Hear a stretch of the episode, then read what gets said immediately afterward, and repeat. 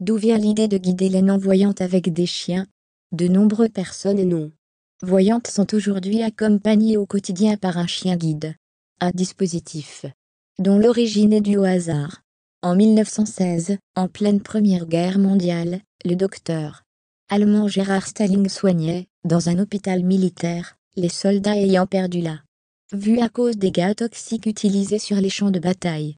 Tandis qu'il marchait dans un jardin avec son berger allemand et un homme blessé, le praticien a été appelé ailleurs, en urgence.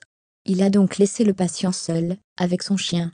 À son retour, Gérard Stalling s'est rendu compte que le chien tentait d'aider le non-voyant à se déplacer, notamment en lui poussant les jambes. Le médecin s'est inspiré de cette idée pour créer, dans la foulée, la première école de chiens guides. Celle-ci n'a pas duré, mais cette méthode a été reprise rapidement à travers le monde.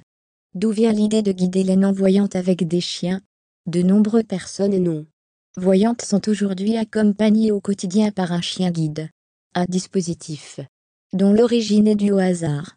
En 1916, en pleine Première Guerre mondiale, le docteur allemand Gérard Stalling soignait, dans un hôpital militaire, les soldats ayant perdu la vue à cause des gaz toxiques utilisés sur les champs de bataille.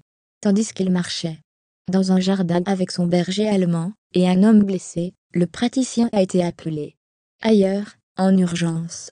Il a donc laissé le patient seul, avec son chien. À son retour, Gérard Stalling s'est rendu compte que le chien tentait d'aider le non-voyant à se déplacer, notamment en lui poussant les jambes.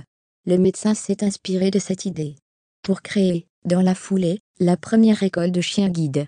Celle-ci n'a pas duré, mais cette méthode a été reprise rapidement à travers le monde.